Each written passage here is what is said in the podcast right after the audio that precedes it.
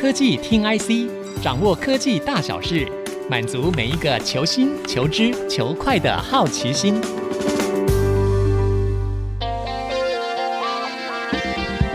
这里是 IC 之音竹科广播 FM 九七点五，欢迎收听科技听 IC，我是节目主持人韩清秀。特斯拉执行长马斯克总是语不惊人死不休。今年三月初，特斯拉举行的投资者日活动，最引发外界争论的，就是在下一代电动车采用的碳化系 （Silicon Carbide） 用量要大砍百分之七十五，这颠覆了特斯拉电动车推出以来的技术路线。最终的目的当然就是要降低成本哦。不过，让大家觉得很好奇的是，特斯拉声称可以在不影响电动车性能和效率之下，又能够减少百分之七十五的用量。究竟要马儿好，又要马儿不吃草，这到底有可能办到吗？今天我们很高兴邀请到 DigiTimes 负责汽车供应链的资深记者黄女英来到现场，欢迎女英。各位好，我是黄女英。好，女英，我想问一下，因为这几年第三类半导体应用在电动车是如火如荼哦，那碳化系也是近年来这个市场大力追捧的新世代半导体材料。的。那我们很多人都看好这是未来的产业明日之星，可不可以请女英先简单的帮听众朋友介绍一下，到底碳化系是什么？它的重要性在哪里？好，简单介绍碳化系，就是说碳化系本身是一个功率元件，那必须就是要把功率元件界的。黄金三剑客就是说一起导入，嗯哼，那这里面包括 IGBT，还有碳化系，就是 SiC，嗯哼，然后再来一个就是氮化镓，就是 GaN，嗯哼，那。功率元件它的要求其实不外乎就是奶超无动陶，而且这个一定要长期性的，嗯、然后再就是价格一定要合理，就是你的成本一定要越来越低。再就是你的体态要优美，这个指的就是你的尺寸要合宜。嗯、那我们讲到 IGBT 呢，基本上它的材料是 silicon 的，就是我们现在最主要的材料。那就是说，实际上这个产业其实发展的非常久，然后也非常成熟，产品也非常的好。它在规模经济一旦起来的话，成本竞争力是最具优势。那这么完美的生态，为什么就是会有让敌人有机可乘呢？这个主要就是谈到我们的未来世界。那它是一个五 G AIoT，然后再加上未来车，譬如说你是电动化的比例很高，或者是像自驾，甚至到整个融合的场景，就是我们刚才讲的整个的这些融合在一起，就是所谓我们说的智能城市。那这样子发展的方向，它有一个特性，就是说未来的世界，它这些产品，它要的是大电流、高电压，还有你的散热能力要强。是，那这个就在在的挑战 IGBT 本身的材料特性。嗯，那这个最主要不是 IGBT 本身的能力没有办法达到，只是说它要符合这样子的特性，它有可能设计就要变得更复杂。嗯、那它尺寸有可能要更大，才会能够 cover 这些，就是说环境的变化。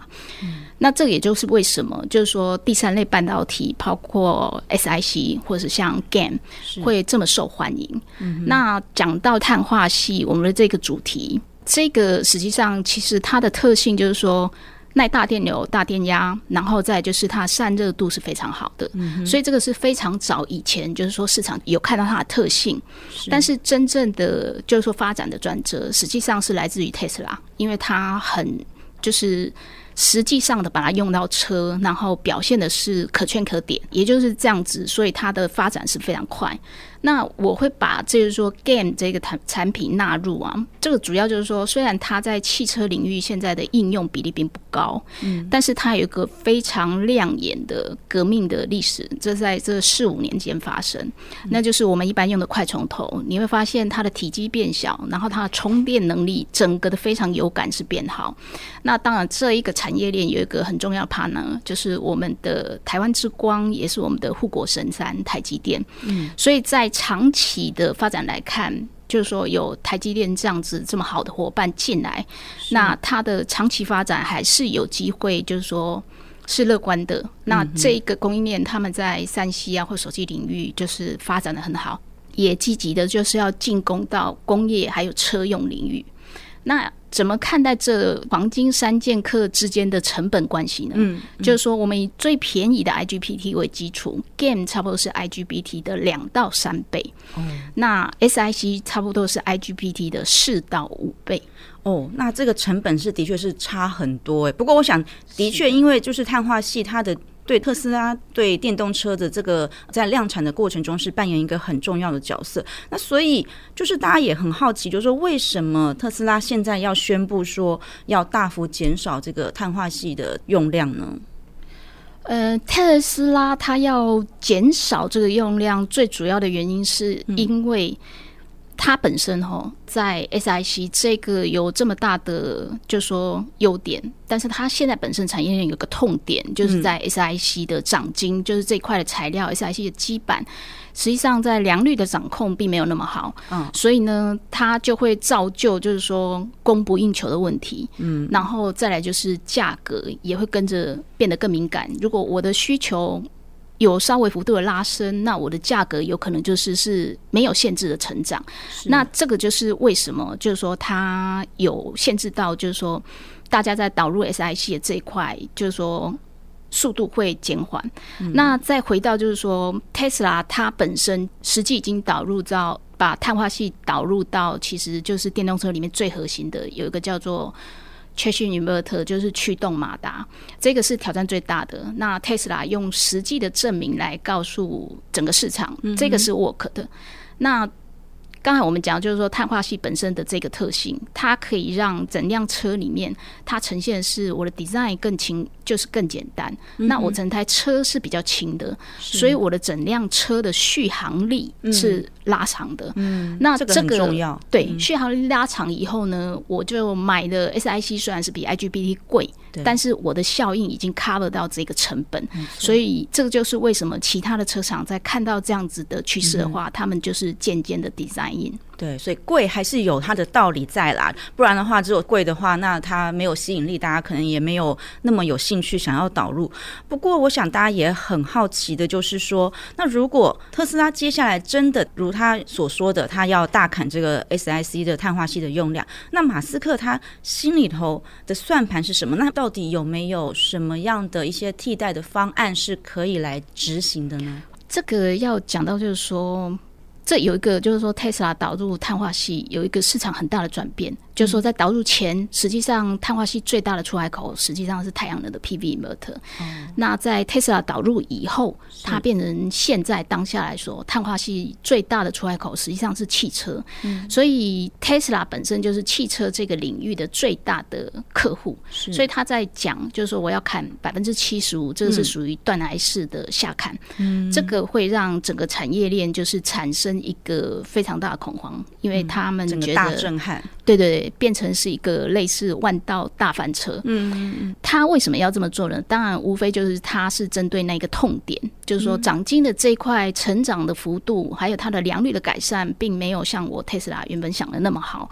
那这里有一个就是说市场传闻，我个人觉得是比较像八卦。嗯，就是说特斯拉实际上是有做了一个。碳化系市场的整个 survey，、嗯、那他就有发现说，诶、欸，我在碳化系这一块，有可能到二零二七年，你的奖金都没有办法就是有效的改善。嗯、那如果是这样子的话，你想到我 Tesla 本身就是我在销售的话，我是每年要成长百分之五十，嗯，所以你的这个用量有可能就是没有办法跟我的。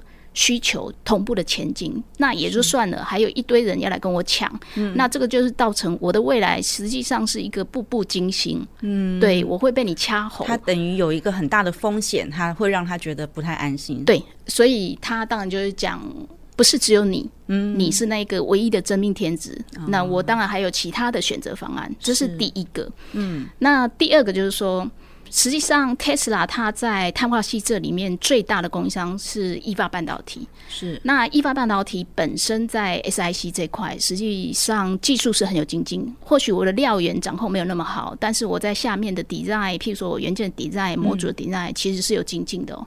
嗯。所以以现代跟我就是说 ST，就是意法半导体最新世代的碳化系来比较的话。其实我在材料的用量应该就减少，可以减少百分之七十五，所以这一个方向是跟 Tesla 的宣言是 match 的。哦，所以也就是因为这样子，所以大家也会认为有可能是因为意法半导体的当 size，所以我把尺寸减少了，所以让 Tesla 觉得，哎，我的用量可以减少百分之七十五。那讲归这样讲啦，就是说为什么那 Tesla 还会直接就讲说，我只要砍百分之七十五，我不要用你们这些，就是说其他人，嗯、那这个还是我的真命天子。但是他不是这样讲，他只是讲了一个百分之七十五。这个最主要原因就是说，Tesla 发现，哎、欸，你的用量减少百分之七十五啊。那最贵的地方就是在材料，对，你都减少这么多了，但是你的价格并没有给我这么好，嗯，对。但是对意法半导体来说，它有一个成功的案例，就是 Tesla 这个王牌，没错。那变成它当下实际上是长期合约满手，它是已经是满手的订单，然后它又在。扩产，嗯，所以他也没有必要把我最新的产品用很便宜的价格卖给你，所以双方就卡在这里。嗯、那如果你问我说，Tesla 为什么要做这样子的宣言呢？是，我觉得这个是很有议题的带动性。那对 Tesla 本身来说，它就是一个双方的受益者。因为你想到，如果有替代方案，嗯、那这一些人，包括 IGBT 或是 GaN，他们就会想，我有一个非常光明的未来，有一个机会了。对对对，我可以拿到那个探头跑是 Tesla，嗯，所以他们就会很努力的精进。那这个对碳化系来说，它就是有一个压力。对对，这是第一个。第二个就是说。Tesla 并没有讲到我落实时间点，嗯，所以时间轴如果拉长的话，其他的碳化系厂它也有可能供应啊。我只要减了 Tesla 百分之七十五的这个用量的这个目标就可以达到了。嗯，所以这个有可能对 ST 就是易发也有可能是另一类的压力。那这一些的妥协，长期来看，它就是要成本降低，然后供货量的充裕。所以对 Tesla 来说，它打这个比较模糊的牌，效益其实是非常可以见的。OK，好，那我们休息一下，稍后回来科技听 IC。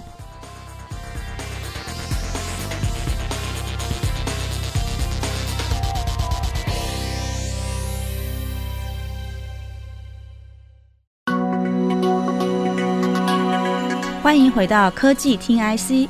我们的节目除了在 IC 之音官网 AOD 可以随选随听，同时也邀请大家上 Spotify、Apple Podcast、Google Podcast 以及 KKBox 搜寻科技听 IC，订阅我们，不要错过每一集节目哦。今天和我们一起的是 DIGITIMES 汽车产业的资深记者黄女英。我们将继续来讨论，就是有关于这个电动车供应链的这个部分哦。那刚刚有提到，就是说特斯拉有提到这个呃，让市场大为震撼的这个宣言，就是要减用 SiC Silicon Carbide 的百分之七十五的用量。所以女英想问一下，你刚刚也提到 Silicon Carbide 它真的会弯到大翻车吗？基本上这个是 Tesla 本身的宣言。然后如果以就是说市场的各个分析师的分析来看，其实基本上。碳化系这个产业短期是不会受这个宣言的影响，嗯，因为价格啦、供货吃紧，这个都是持续的。再就是说扩产的动作啦，或是相关的资本的投入，什么都没有出现刹车或者是转弯的方向。所以呢，再加上我们刚才是把黄金三剑客就是一起有纳入讨论，所以这个议题呢，对于分析师他们来说，这个是一个比较要花长一点的时间来观察。嗯哼，没错。那如果说他们现在特斯拉，他假设他真的做了一个这样子的一个规划的话，那女英我好奇就是说，特斯拉有可能有什么样一个解决方案呢？哦，就是说刀真的砍下去，对，真的要砍下去，它真的要整个重新路线大转弯的话，你觉得它有什么方式可以做一些替代的方式？基本上，他的选择还是在于这个黄金三剑客这三个主要的，就是说，所以还是这三个候选人里头。对对对。那如果第一个我们讲到，就是说刚才讲的意法半导体，你有可能就是说尺寸我缩小了百分之七十五，就是在用量上。嗯。再加上 Tesla 其实宣言它的水准，就是说它 performance 的这个水准其实是没有变哦，然后甚至有可能增加，所以这个。隐含的就是碳化系，它有可能就是更上一层楼，这个是一个比较重要的。那第二个就是说。好，你在碳化系的这个痛点并没有真正帮我解决，所以我还是会有供不应求，然后价格就是非常敏感，然后突然间拉升的问题。那不好意思，我就挥挥衣袖，不带走一片云彩，我就去别报 IGBT，因为它是成本最低的。那真的是这样子吗？我个人认为啊，就是说在这样子这么多传闻出来的话，这个还有一个隐喻，就是说我希望你的 SiC 未来的走向，尤其是价格的走向，就像 IGBT 这样。这个是对 Tesla 来说，它是最希望得到的。是，但是呢，我如果真正的置换到 IGBT，嗯，那我们刚才也有讲到，就是说它在材料上的限制。对，所以你要要达到原本的 performance，甚至是更高的话，那在 IGBT 它本身就是它需要有一些辅助的工具。例如说，散热的系统要更加精进，嗯，所以呢，我们从原料的这个价格来比的话，就是说，单纯从原件的价格来比的话，那有可能就是说，我们的视野会缩小。那真正要比的话，是整个模模组，还有整个系统，嗯，尤其是再加上这种比较精进的散热系统，totally 来说，是不是真的能够达到，就是说成本下降像我们预期的那么好？嗯，这个不见得。嗯嗯。然后第三个就是说，我们拉长时间轴来看，我们三剑客实际上都有各自的发展的优势。嗯哼。那在这样子的，就是说，他只是讲的是一个 total 里的百分之七十五的用量，但他没有跟你讲说我哪一个地方要换。所以呢，我有一些地方我可以换成是 IGBT，嗯，我有一些地方我可以换成是 GaN，嗯，就是说他们在发展成熟，那我必部分比较关键的地方，我再用 SiC 来做。嗯，硬硬，所以这个混搭的动作也有可能在，就是说，你还是要看汽车它的车厂怎么设计，对，然后来做就是下降的动作，这样也可以达到它原本希望成本降低的这样子的一个目的。对，对，所以混搭的这个解决方案，实际上是市场一直有在讲的。嗯哼，没错。哎，不过我想，女英就是说，因为我们大家都知道，现在全球发展电动车最积极的地方就是在中国，所以想必中国他们这边的供应链也很重视碳化系的发展。那他们现在的发展的动态是什么样呢？中国的碳化系啊，实际上它是一个至少补助有十年的产业。那当然我们要讲到，就是说这个最主要是我们在 Silicon 的这个主流，其实中国的追赶，譬如说欧美啊或日本啊这些，就是说主流的半导体厂。并没有达到，就是说中国大陆他们本身预期的这个成效。嗯，那第三类半导体它就是有点像釜底抽薪。譬如说，我的整个材料都改变了，嗯、我的设计什么也改变了，所以它是一个非常可以弯道超车的一个、嗯。因为大家的出发点没有差太远，是不是？应该说材料完全不一样，所以大家又回到一个原点，嗯、就是大家起跑点其实有点接近，又又回来同一个起跑点这样。嗯、对，所以这个第三代半导体就分就是碳化系啊，或是像 GaN 或是其他的，其实都有这个候选。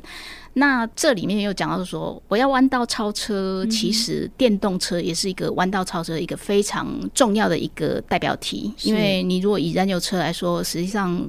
大陆在这一块其实追赶的能力也没有那么好，嗯、所以这一种就是说碳化系第三类半导体再加上电动车，它有一个就是叠加的优势，嗯，就是说对中国大陆来说，它是重中之重，嗯。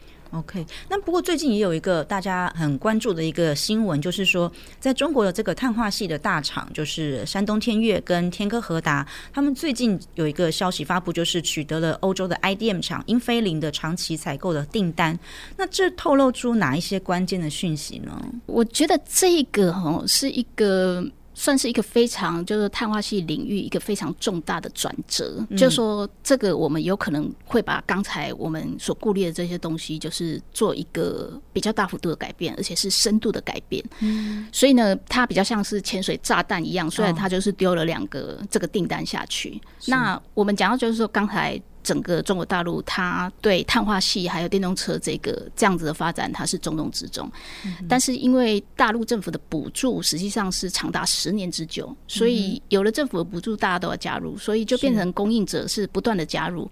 那以至于外界就是他很难去猜测这个产业整个大陆的市场，它的真正的譬如说，好了，你的 SiC 的涨进量率已经到哪里？真正到哪里？因为大家宣称的都非常的完美嘛，因为要去抢。这个资金，对，对，这个是外面就是说这样子的看法。但是你刚才讲的这个事件，它有点就是揭开大陆的面纱。嗯，因为我们刚才讲到，就是说汽车它是现在碳化系最大的出海口。对，那当下最大的出海口，除了是 demand 最大是 Tesla，嗯，那其他的车厂很积极的加入。这个的 demand 会呈现在谁的身上呢？其实就是 Tier One，就是一阶代工厂，还有 IDM 厂。那这两个的龙头，其实一个就是 Bosch，另外一个就是英飞凌。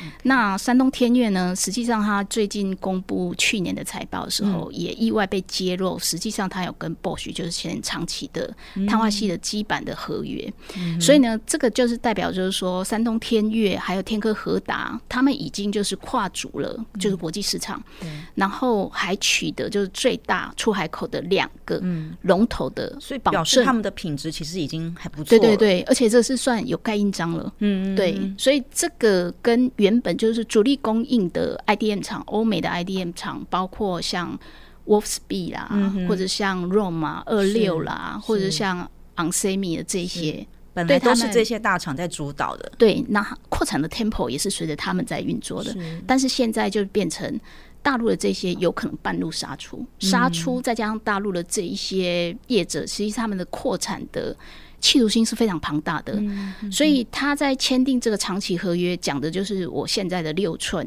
已经是要就是长期供应哦。其实坦白讲，很多人六寸都还是没有做得很，嗯、就是说。良率掌控的很好，是一直 promise 到八寸，他也要买，所以这个对主流的 IDM 厂，甚至是我们很积极在追赶的台湾，它都有一个很大的潜在的威胁性，就对了。嗯，那当然，你这个长期合约，当然就是要看啊。如果说它可以这样供应你的需求的话，嗯，代表它在产能上，嗯，有可能是有蛮大的突破，嗯。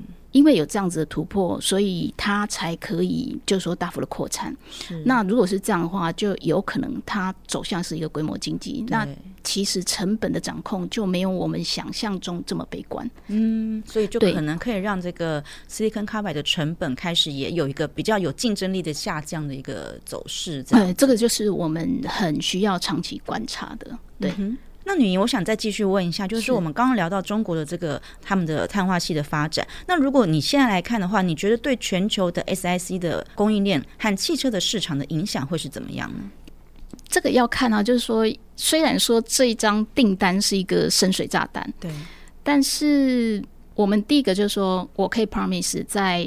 品质认证这是没问题，然后我又拿到双龙头的保证，这个代表我在欧美市场，就是说我要打入其他市场，有可能是打通我的任督二脉。嗯，那最关键的当然就是说你真的扩厂了，然后这个良率是 OK 的。嗯，那如果是这样的话，有可能 Tesla 刚才做了这么多的，我们揣测了这么多，嗯嗯嗯、就是有关它的这种。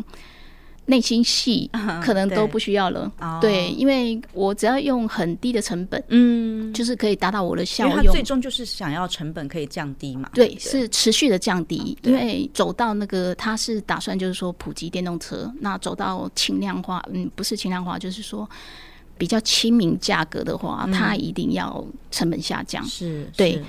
那所以我们现在来看的话，我们可以预期说，嗯，Silicon Carbide 的这个产业，它又迎来了一个大翻转嘛？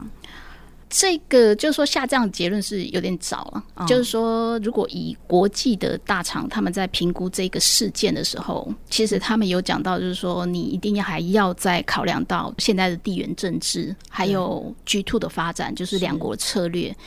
就是说，这三年就是车用晶片短缺的情况下，嗯，那中国的自给自足的这个声浪是非常大。嗯、那汽车就是他们主要喊的一个重点，因为它有非常多的车用关键零组件，实际上都是高比例的掌控在欧美的零组件厂，尤其是 IDM 厂手中。嗯，那这里面包括我们刚才讲的功率元件，它有可能七成。都是要透过这种欧美的 IDM 厂才能来做，就是完成嘛。嗯，对啊，那所以他当然是一直讲，我们需要自给自足啊，没道理把这个主权就是让给别人啊。尤其现在的就是说，大家的关系是属于地缘政治，稍微就是说紧张性很高。嗯，譬如说像 Bosch 啊或英飞凌啊，我们刚才讲这些，他们不可能对这个长期耕耘的大陆市场，就是因为这样而放弃嘛。那但为了缓和这样子的。声音，嗯哼，我最好的方式实际上就是区域化，就是一个 localize，嗯，然后跟着当地的业者做更好的合作，嗯、然后打造一个生态系。所以这又回到就是说，如果你的产品是 qualified 的话，嗯、我当然。当然不让我就是跟你签约，然后就开始用你的东西，那就变成会两套性的发展。就是说，在中国的话是采用中国的材料，嗯、然后在在地生产。是那在非中国的地方，那就是采用区域性的，嗯、那就是这一些再来发展这样子。所以也是有点 G two 的这种市场的走向。对，虽然是 G two 市场走向，但是我们要知道，就是说，第一个，如果它真的是有效量产了。那这个有可能，even 是 G two，它不是完全的隔绝，它会联动。嗯，因为你的车还是就是在大陆生产车，它还是有可能外销，所以对海外的市场，这个有可能就造成一个譬如说成本的压力。嗯，但是如果是量产的，就是说良率的成长，实际上没有我们想象的这么好。但是这个是必须要签约。嗯，对，那我们有可能又回到原点。嗯，就是我们还是要观望后面的发展。是。好，那我们最后简单的来聊一聊，就是终端市场的部分。因为今年初我们也看到，就是特斯拉已经祭出了一波一波的这个价格战，让整个中国的车市都陷入了很大的混乱。比如包括电动车啊，然后中国的自主的品牌啊，还有合资车厂都面临了市场价格的竞争。所以，你我们想要简单聊聊市场的这个状况，你怎么来看这个现象啊？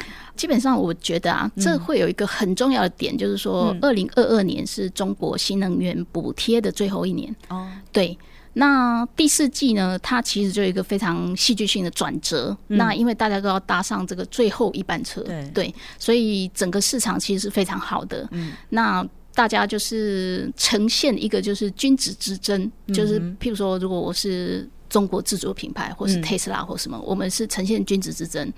我觉得戏剧性的发展比较有趣的，就是说中国的自主品牌，因为它没有就是政府的补贴，尤其在二零二三年，我就没有补贴，嗯 okay、所以呢，我就跟消费者讲。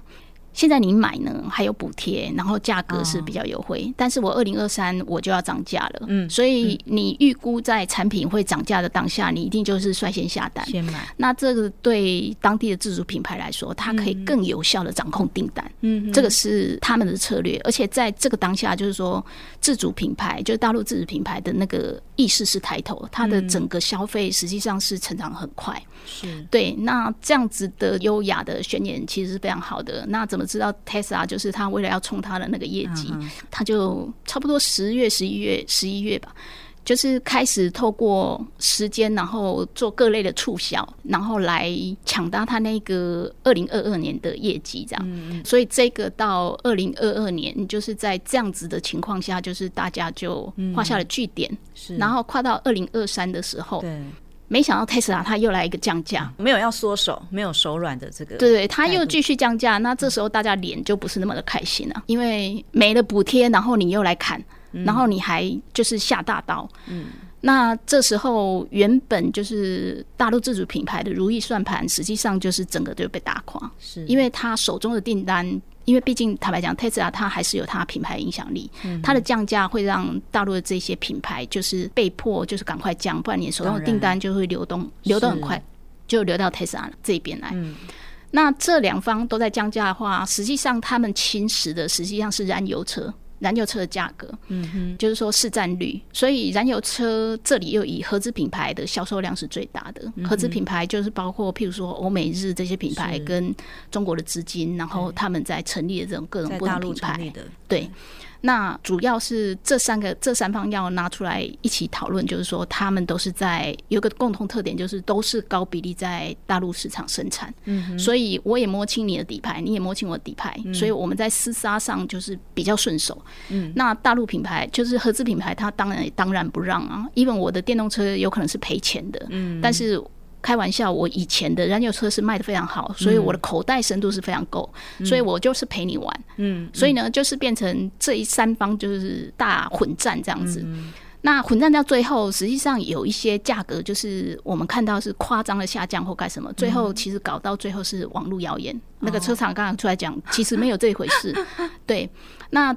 这三方就是说，合资品牌 Tesla，还有其中一个代表就是成长最快的比亚迪，因为它受惠到就是锂电池还有晶片，这些都是它自己可以生产的。